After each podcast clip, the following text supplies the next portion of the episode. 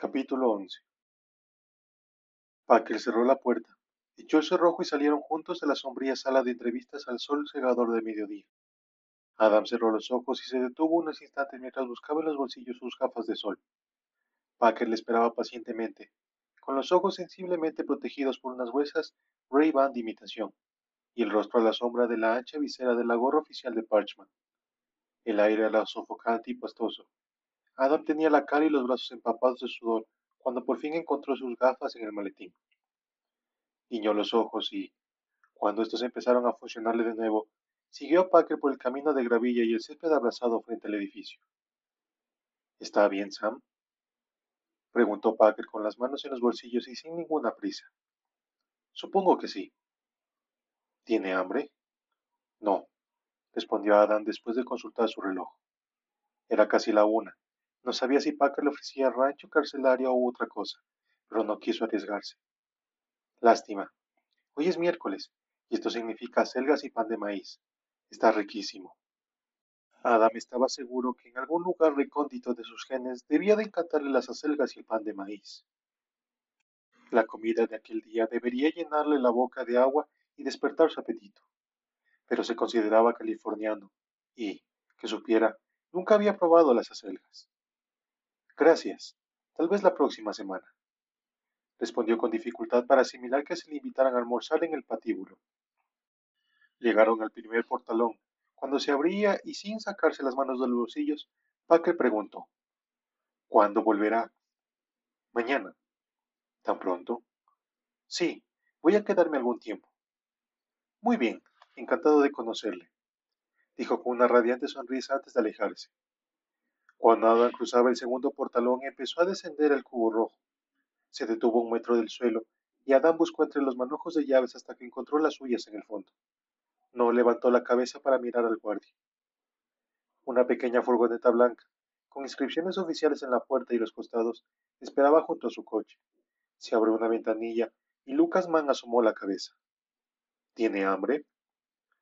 Adam consultó nuevamente su reloj. A decir verdad, no. Me alegro. Suba. Tenemos que hablar con usted. Daremos una vuelta por las instalaciones. Adam no le apetecía dar una vuelta por las instalaciones, aunque de todos modos tenía previsto pasar por el despacho de Mann. Abrió la puerta delantera y dejó la chaqueta y el maletín sobre el asiento posterior. Afortunadamente, el aire acondicionado funcionaba a plena potencia. Lucas, con elegancia y atuendo, impecablemente almidonado, Tenía un aspecto curioso al volante de una pequeña furgoneta. Se alejó de la UMS y avanzó por la vía principal. ¿Cómo ha ido? preguntó. Adam intentaba recordar la forma exacta en que Sam le había descrito a Lucas Mann, algo relacionado con el hecho de que no debía confiar en él. Bien, supongo, respondió con deliberada ambigüedad. ¿Va a representarle? Eso creo. Quiere pensárselo durante la noche que nos veamos nuevamente mañana. No hay ningún inconveniente, pero es imprescindible que mañana le contrate. Necesitamos algún tipo de autorización escrita por su parte. La tendré mañana. ¿A dónde vamos? Preguntó cuando giraban a la izquierda, para alejarse de la entrada de la cárcel. Dejaron atrás las pulcras casas blancas con sus árboles y parterres, para circular ahora entre campos de algodón y de soja que se extendían al infinito. A ningún sitio particular, se me ha ocurrido que tal vez le gustaría ver un poco la finca. Hemos de hablar de algunas cosas. Le escucho. La decisión del quinto circuito ha llegado a media mañana y ya hemos recibido por lo menos tres llamadas de la prensa. Huelen a sangre. Evidentemente, quieren saber si este será el fin de Sam. Conozco a algunos de esos periodistas porque los he tratado en ejecuciones anteriores. Algunos son personas agradables, pero la mayoría son unos cretinos desestables. En todo caso, todos preguntan por Sam. Quieren saber si tiene algún abogado. ¿Se representará a sí mismo hasta el último momento? Ya me comprende. Toda esa basura.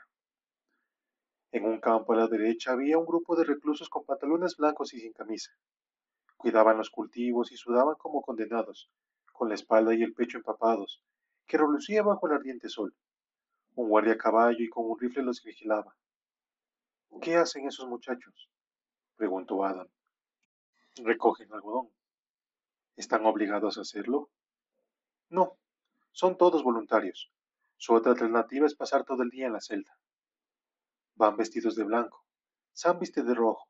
Y vi un grupo junto a la carretera que iba de azul. Forma parte del sistema de clasificación. El blanco significa que esos chicos son de bajo riesgo. ¿Qué crímenes han cometido? De toda clase. Drogas, asesinatos, reincidentes, todo lo imaginable. Pero se han portado bien desde que llegaron aquí. De ahí que vistan de blanco y se les permita trabajar. La furgoneta giró al llegar a un cruce y volvieron a encontrarse con verjas y alambre espinoso. A la izquierda había una serie de modernos barracones de dos plantas, que emergían en todas direcciones a partir de un eje central. De no haber sido por el alambre espinoso y las torres de vigilancia, podrían haber pasado por residencias universitarias mal diseñadas. ¿Qué es eso? Preguntó Adam. La unidad 30. ¿Cuántas unidades tienen? No estoy seguro. Siempre están construyendo y derribando. Unas 30. Parece nuevo. Desde luego, hace casi 20 años que tenemos problemas con los tribunales federales y por consiguiente no dejamos de construir. No es ningún secreto de que el auténtico superintendente de este lugar ha sido un juez federal. ¿Le parece que los periodistas pueden esperar hasta mañana? Necesito saber lo que piensa Sam. No me gustaría hablar con ellos ahora y que luego la reunión de mañana resultara un fracaso. Creo que lograré entretenerlos un día, pero no esperarán mucho tiempo. Pasaron junto a la última torre de vigilancia y la unidad 36 desapareció. Condujeron por lo menos tres kilómetros entre prados ante los que se divisara a lo lejos el alambre espinoso de otra unidad. Esta mañana, después de su llegada, he hablado con el alcaide, dijo Lucas. Dice que quiere conocerle. Le gustará. Odia las ejecuciones. Espera jubilarse dentro de un par de años sin tener que soportar otra, pero ahora parece dudoso. Deje que lo adivine. Se limita a hacer su trabajo. ¿Me equivoco? Aquí todos hacemos nuestro trabajo. A eso me refiero. Tengo la impresión de que aquí todo el mundo quiere compadecerse y lamentarse de lo que está a punto de ocurrir al pobre Sam. Nadie quiere ejecutarlo, pero todos se limitan a cumplir con sus obligaciones. Hay un montón de gente que quiere que Sam muera. ¿Quién? El gobernador y el fiscal general. Estoy seguro de que está sobre antecedentes en cuanto al gobernador, pero a quien debe vigilar es al fiscal general como es de suponer, algún día quiere llegar a gobernador. Por alguna razón, en este estado hemos elegido un grupo de políticos jóvenes terriblemente ambiciosos, que parecen incapaces de quedarse quietos. Se le llama Roxburgh, ¿no es cierto? El mismo. Le encantan las cámaras y sospecha que esta tarde dará una conferencia de prensa.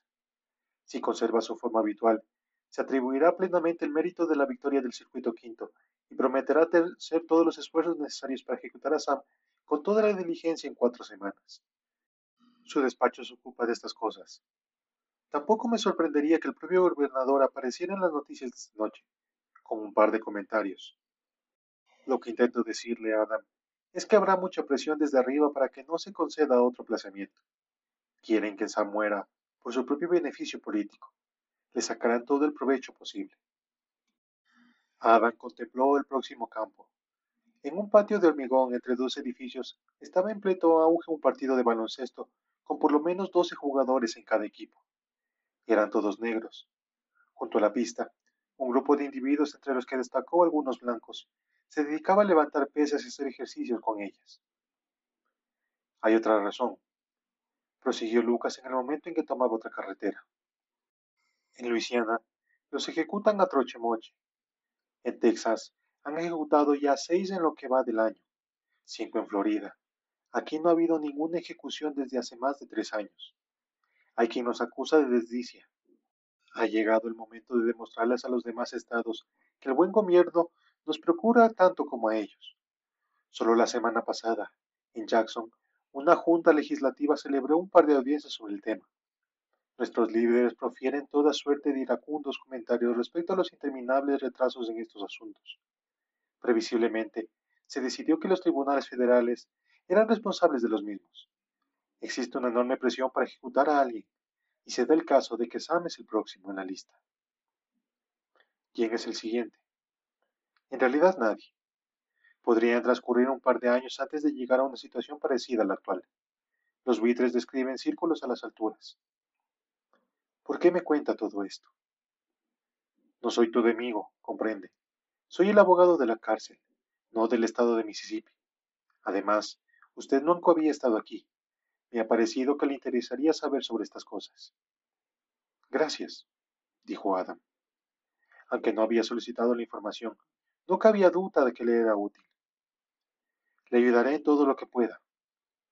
En el horizonte se vislumbraban los tejados de unos edificios. ¿Es aquello la entrada de la cárcel? preguntó Adam. Sí. Ahora me gustaría marcharme. Las oficinas de Gravity Bay en Memphis ocupaban dos pisos de un edificio llamado Brinken Place de los años 20, en la esquina de Main y Monroe, en el centro de la ciudad. Main Street también era conocida con el nombre de Mid America Mall. Se habían eliminado los coches y los camiones cuando intentaron revitalizar el centro de la ciudad y cambiaron el asfalto por baldosas, fuertes y árboles. El mall era una zona exclusivamente peatonal. El edificio en sí había sido explícitamente rehabilitado. El vestíbulo principal era de mármol y bronce.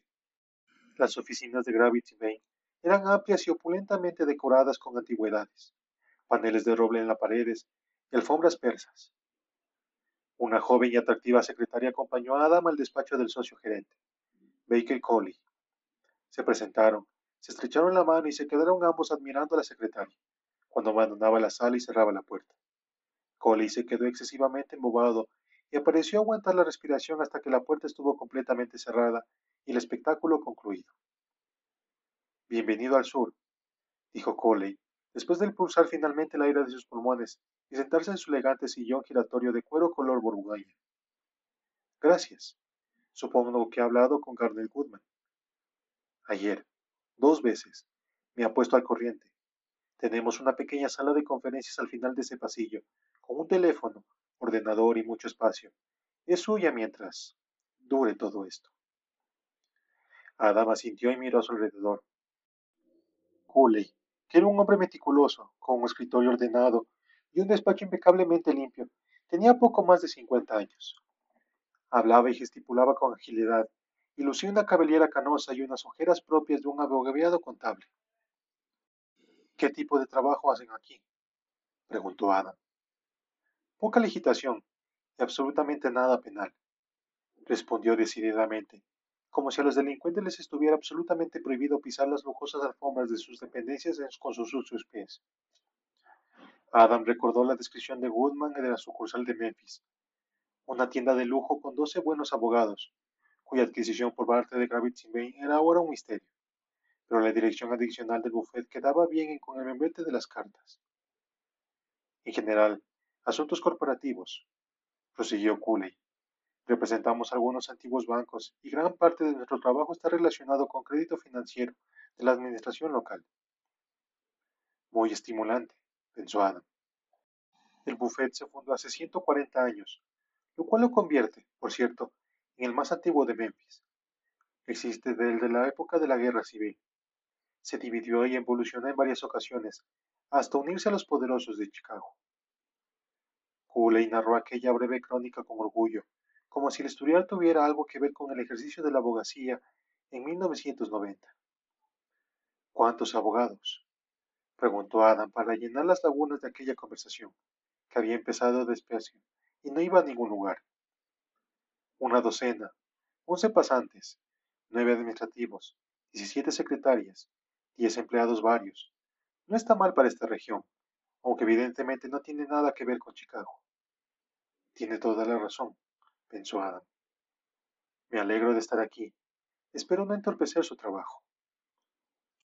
Claro que no, pero me temo que no podremos serle de mucha ayuda. Debe comprender que estamos acostumbrados al trabajo corporativo, mucho papeleo y todo lo demás. No he estado en un juzgado desde hace 20 años. Me las arreglaré. El señor Woolman y sus colaboradores de Chicago me ayudarán. Cooley se puso de pie y se frotó las manos, como si no supiera qué hacer con las mismas. Bueno, Darlene será su secretaria. En realidad, es la mecanógrafa, pero podemos decir que se las hemos asignado. Ella le entregará una llave y le comunicará las normas de aparcamiento, seguridad, teléfonos, fotocopiadores, etc.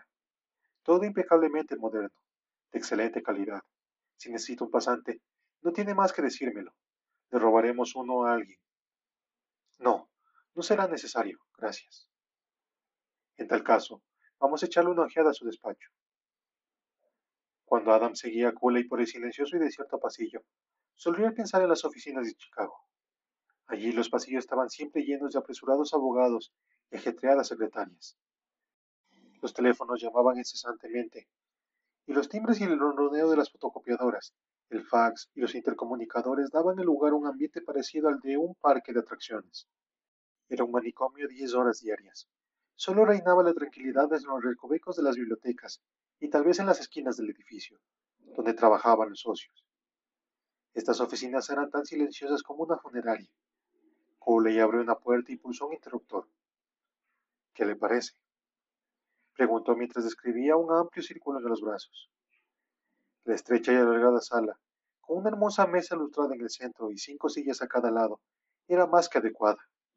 Un extremo de la misma se había improvisado un lugar de trabajo, con un teléfono, un ordenador y una silla de ejecutivo. Adam dio unos pasos en la sala contemplando las estanterías llenas de impecables textos jurídicos sin utilizar. Miró entre las cortinas de la ventana. Bonita vista, dijo mientras contemplaba tres pisos más abajo las palomas y la gente que circulaba por el mall. Espero que satisfaga sus necesidades, dijo Cooley. Es muy bonito. Cumplirá perfectamente su cometido. Seré reservado y procuraré no molestarles. No se preocupe. Si necesita algo, llámeme, respondió Cooley al tiempo que se acercaba lentamente. Pero hay algo que debo decirle, agregó con las cejas encarnadas e inesperada seriedad. ¿De qué se trata? preguntó Adam. Hace un par de horas hemos recibido una llamada de un periodista de Memphis. Yo no le conozco, pero dice que ha seguido el caso Heigel desde hace años. Quería saber si nuestro bufete todavía le representa y le he sugerido que se pusiera en contacto con los chicos de Chicago. Evidentemente, nosotros no tenemos nada que ver con eso. A continuación, se sacó un papel del bolsillo de la camisa y se lo entregó a Adam. Había escrito un nombre y un número de teléfono. Yo me ocuparé de ello, dijo Adam. Cooley dio otro paso al frente y se cruzó de brazos. Escúcheme, Adam. Usted sabe que no somos abogados penalistas. Nos dedicamos al trabajo corporativo. Ganamos mucho dinero. Somos muy reservados y eludimos la publicidad. ¿Comprende? Adam asintió lentamente sin decir palabra. Nunca nos hemos ocupado de ningún caso penal, y menos de uno tan monumental como este. No quiero que la porquería mancille su reputación, ¿no es cierto? No he dicho eso, en lo absoluto. Lo que ocurre es que aquí las cosas son distintas. Esto no es Chicago. Se da el caso de que nuestros mejores clientes son antiguos vaqueros, muy correctos y tradicionales, que hace muchos años que están con nosotros, y francamente, nos preocupamos de nuestra imagen. ¿Comprende a lo que me refiero? No. Claro que lo comprende. No tratamos con delincuentes, y bueno, somos muy sensibles respecto a la imagen que proyectamos aquí en Memphis. ¿No trata con delincuentes? Nunca. Pero representan a los grandes bancos. Por Dios, Adam, usted sabe de lo que hablo.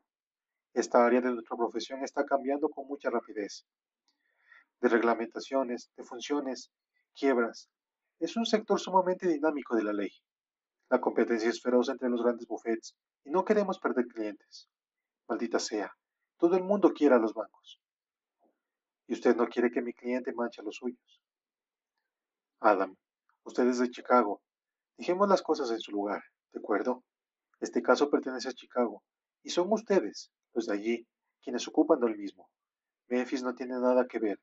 ¿Entendido? Estas oficinas forman parte de Kravitz Bank. Sí, y estas oficinas no tienen nada que ver si se vinculan con basura como Sam Cahill. Sam Cahill es mi abuelo.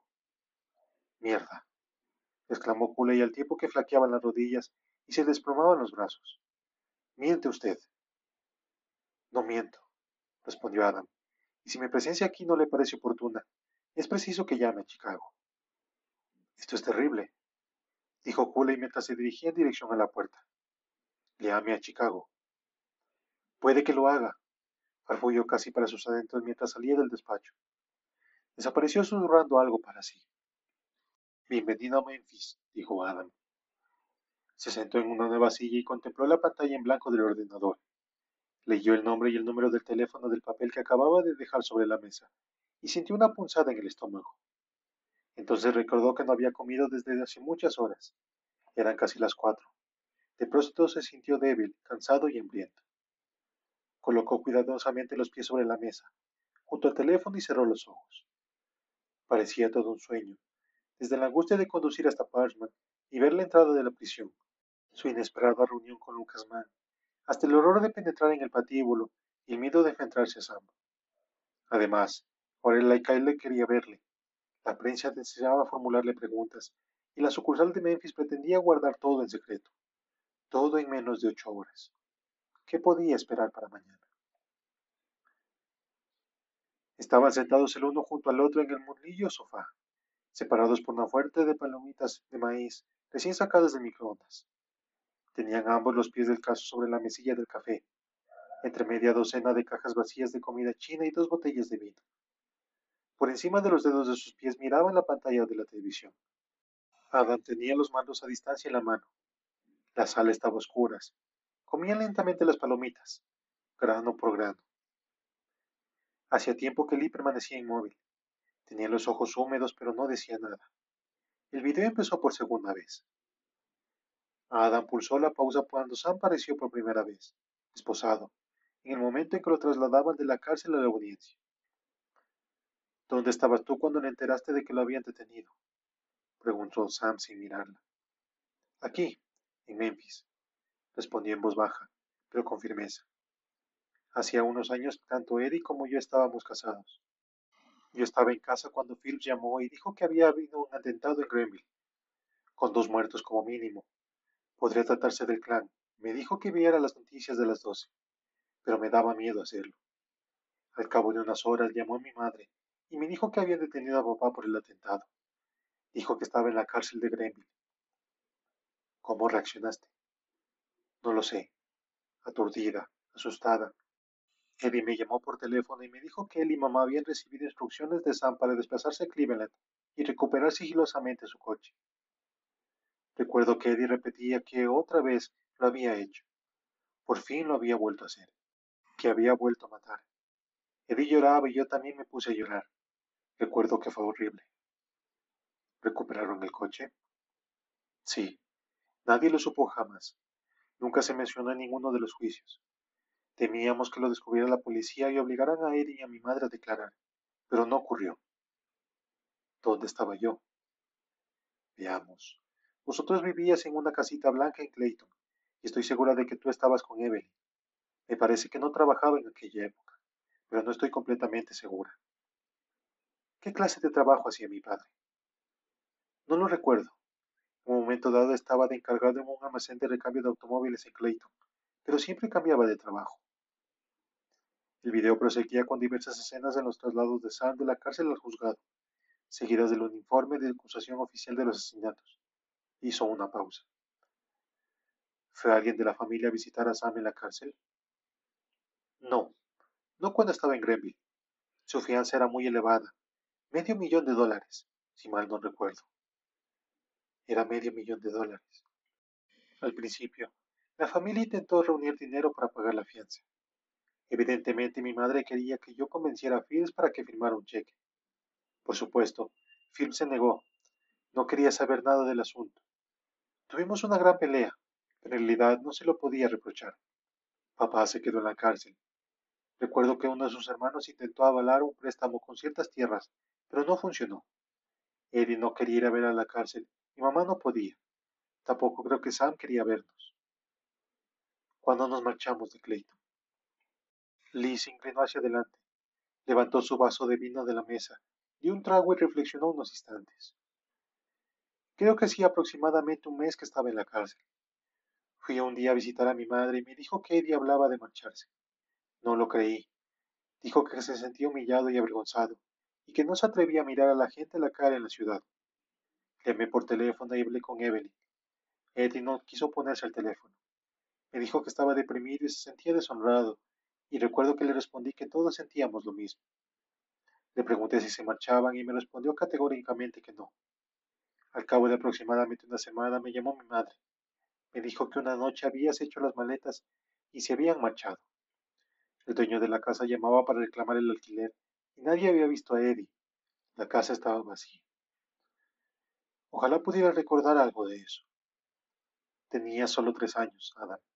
La última vez que te vi, estabas jugando en el sótano del garaje de la casita blanca. Eras un niño encantador. Muchas gracias. Un buen día, después de varias semanas, Eddie me llamó y me dijo que le comunicara a nuestra madre que estaban en Texas y que todo iba bien. ¿En Texas? Sí. Evelyn me dijo tiempo después que se habían dejado llevar por la corriente hacia el oeste. Estaba embarazada y con muchas ganas de asentarse en algún lugar. Más adelante, volvió a llamar y dijo que estaban en California. Aquella fue la última llamada durante muchos años. ¿Años? Sí, intenté convencerla para que regresara a casa, pero no quiso escucharme. Juró que no volvería jamás, y creo que lo decía en serio. ¿Nunca estaban los padres de mi madre? No lo sé. No eran del condado de Fort. Al parecer, vivían en Georgia o tal vez en Florida. No he llegado a conocerlos. Volvió a pulsar el botón y prosiguió el video. Había empezado el primer juicio en el condado de Needles. La cámara tomó una panorámica de los jardines de delante del juzgado, con un grupo de miembros del clan, hileras de policías y montones de curiosos. Esto es increíble, dijo Lee. ¿Asististe al juicio? Preguntó Adam después de pausar nuevamente el video. En una ocasión, entré sigilosamente en la sala y escuché las conclusiones. Nos prohibió que asistiéramos a sus tres juicios. Nuestra madre estaba incapacitada. Su presión sanguínea se había descontrolado y tomaba montones de medicamentos. Se veía prácticamente obligado a guardar cama. ¿Sabía Sam que estabas en la sala? No. Me senté en un banco de la última fila con un pañuelo sobre la cabeza. No me vio. ¿Qué hacía Phillips? Se escondía en su despacho. Se ocupaba de sus negocios y rezaba para que nadie descubriera que Sam Cahill era su suegro. Nuestra primera separación tuvo lugar poco después de aquel juicio. ¿Qué recuerdas del juicio, de la sala? Pensé que Adam había conseguido un buen jurado, personas como él. No sé cómo la sala se arregló de su abogado, pero eligieron a doce sureños de los más fanáticos. Vi cómo reaccionaban ante el acusador y la atención que le prestaban al abogado de Sam. Luis Bracelet. Era todo un orador, y no se perdían palabra. Me dejó atónita que el jurado no fuera unánime en el veredicto y que el juicio se declarara nulo. Estaba convencida de que le declararían inocente. Creo que él también estaba estupefacto. El video proseguía con reacciones ante la anulación del juicio, los pródigos comentarios de Theo Lewis Bracelet y otra toma de Sam cuando abandonaba la sala. El segundo juicio empezó de un modo similar al anterior. ¿Cuánto tiempo le has dedicado a esto? preguntó Lee. Siete años. Acababa de ingresar en Pepperdine cuando se me ocurrió la idea. Ha sido un reto. Aceleró la triste escena de Marvin Kramer cuando se caía de su silla de ruedas, después del segundo juicio, y se detuvo con el rostro sonriente de una presentadora local que charlaba alegremente con la inauguración del tercer juicio del legendario Sam Cahill. Era ahora 1981. Sam fue un hombre libre durante trece años, dijo Adam. ¿A qué se dedicó? Era muy reservado. Trabajaba un poco la tierra y procuraba ganarse las solovinas. Nunca me habló del atentado, ni de ninguna de sus actividades con el clan, pero gozaba de prestigio en Clayton. Allí era una especie de personaje legendario, y eso, de algún modo, le llenaba de orgullo. La salud de nuestra madre empeoró y se quedó en casa para cuidar de ella. ¿Nunca se le ocurrió marcharse? A mí jamás me lo mencionó. Estaba convencido de que sus problemas legales habían terminado. Le habían juzgado dos veces y en ambas ocasiones había sido absuelto. Ningún jurado de Mississippi condenaría a un miembro del clan a finales de los años 70. Se creyó invencible. Permaneció cerca de Clayton, eludió al clan y llevó una vida tranquila. Estaba convencido de que pasaría sus años dorados cultivando tomates y pescando truchas. ¿Preguntó alguna vez por mi padre? Lee vació el vaso y lo dejó sobre la mesa. Nunca había pensado que algún día le pidieran que recordara con tanto detalle aquella triste historia. Había hecho enormes esfuerzos para olvidarla. Recuerdo que durante el primer año de su regreso a casa, de vez en cuando, me preguntaba si había tenido noticias de mi hermano. Evidentemente, no las había tenido. Sabíamos que estaban en algún lugar de California y confiábamos en que estuvieran bien. Sam es un hombre muy orgulloso y testarudo, Adam. Para él era inimaginable ir a vuestra búsqueda y pedirle a Eddie que regresara. Si Eddie estaba avergonzado de su familia, Sam consideraba que lo mejor que podía hacer era quedarse en California. Dijo antes de hacer una pausa y hundirse en el sofá. A nuestra madre le diagnosticaron un cáncer en 1973 y yo contraté a un investigador privado para que localizara a Eddie. Trabajó durante seis meses. Me cobró un montón de dinero y no encontró ninguna pista. Yo tenía entonces nueve años. Estudiaba cuarto en Solomon, Oregón. Lo sé. Evelyn me dijo más adelante que habías pasado algún tiempo en Oregón. Siempre nos estábamos mudando. Cada curso en una escuela diferente, hasta que llegué a octavo. Entonces nos instalamos en Santa Mónica. Fuisteis muy escurridizos. Eddie debió de contratar a un buen abogado, porque todo vestigio de Keijal fue eliminado. El investigador utilizó incluso contactos en el oeste, pero nada fue suficiente. Cuando murió, en 1977, estábamos en la iglesia a punto de pensar el funeral cuando Eddie entró por la puerta lateral y se sentó a mi espalda. No me preguntes cómo supo que su madre había muerto. Simplemente apareció en Clayton y volvió a desaparecer. No le dijo ni una palabra a Sam. Conducía un coche alquilado para que nadie pudiera localizarlo con la matrícula. Lo busqué después del funeral y había desaparecido. Al día siguiente regresé a Memphis y me la encontré esperando delante de mi casa. Durante un par de horas, tomamos café y charlamos. Tenía fotografías de la escuela de ti y de Carmen. Todo era simplemente maravilloso en el soleado sur de California. Un buen trabajo, una bonita casa, en una zona residencial, y Evelyn vendía parcelas. El sueño americano. Dijo que nunca volvería a Mississippi, y ni siquiera para el funeral de Sam. Después de obligarme a jurar que no revelaría el secreto, me dio los nuevos nombres y su número de teléfono. No su dirección, solo el teléfono. Me amenazó con desaparecer de nuevo si traicionaba su confianza.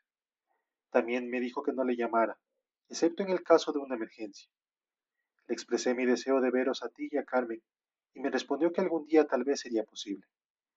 En algunos momentos era el Eddie de siempre, y en otros parecía otra persona. Nos dimos un abrazo de despedida, y nunca volví a verle. Adam puso el control remoto y el video puso de nuevo en movimiento. Las imágenes claras y modernas del tercer juicio se sucedían con rapidez, y ahí estaba Sam, que de pronto había envejecido trece años, acompañado de un nuevo abogado cuando entraban apresuradamente por una puerta lateral del juzgado del condado de Lakeshore. ¿Asististe al tercer juicio? No, me ordenó que no lo hiciera. Adam pulsó de nuevo la pausa del video. En aquel momento, comprendió Sam que iban de nuevo por él. No es fácil saberlo. Un buen día apareció un pequeño artículo en el periódico de Memphis sobre el nuevo fiscal de distrito de Greenville, que se proponía volver a abrir el caso Kramer. Nada especial, solo un par de párrafos en las páginas centrales. Recuerdo que me horroricé al leerlo. Lo leí una decena de veces y lo contemplé durante una hora. Después de tantos años, el nombre de Kegel aparecía de nuevo en el periódico. No podía creerlo. Le llamé, y evidentemente él también lo había leído. Me dijo que no me preocupara.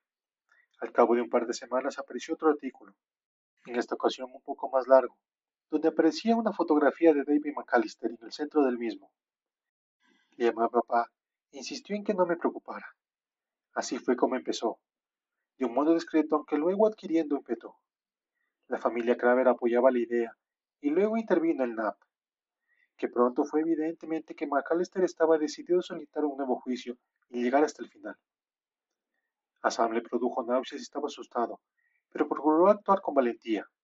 Había ganado dos veces, dijo, y podría volver a hacerlo. ¿Llamaste a Eddie? Sí. Cuando fue evidentemente que volverían a acusarle oficialmente, le llamé para comunicárselo. No dijo gran cosa, prácticamente nada. Fue una conversación muy breve y prometí que lo mantendría informado. Creo que se lo tomó bastante mal. El caso no tardó en adquirir una proyección nacional, y estoy segura de que Eddie lo siguió a través de los medios de información. Contemplaron las tomas restantes del tercer juicio en silencio. El rostro sonriente de McAllister aparecía por doquier, y en más de una ocasión, Adam deseó verlo resumido un poco más. Sam apareció por última vez cuando se lo llevaban esposado y finalizó el video. ¿Lo ha visto alguien?